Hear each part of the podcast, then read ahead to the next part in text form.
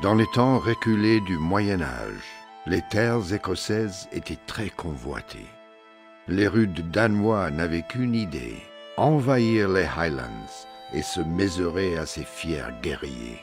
Plusieurs fois, ils avaient voulu conquérir les rives écossaises, et plusieurs fois, leurs assauts avaient été vaillamment repoussés. Les guerriers écossais, déterminés à protéger leur château jusqu'au dernier souffle, restaient sur le qui-vive.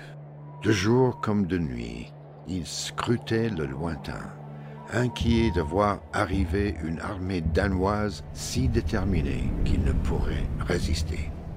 Face à la détermination écossaise, les Danois n'étaient pas prêts à capituler.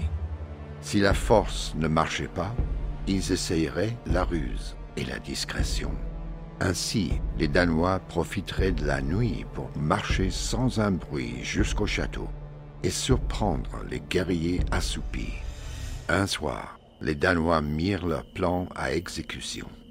Par mesure de précaution, ils enlevèrent leurs chaussures et commencèrent à avancer, plus silencieux qu'une ombre.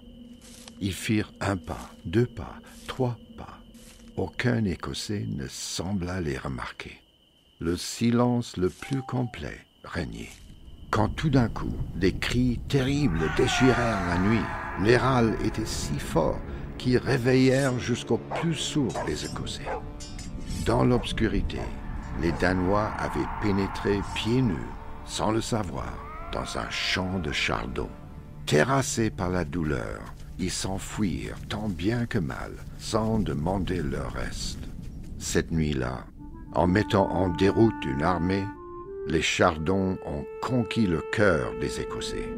C'est en souvenir de cette histoire épique qu'ils ont fait du Chardon le symbole de leur pays et un objet de fierté.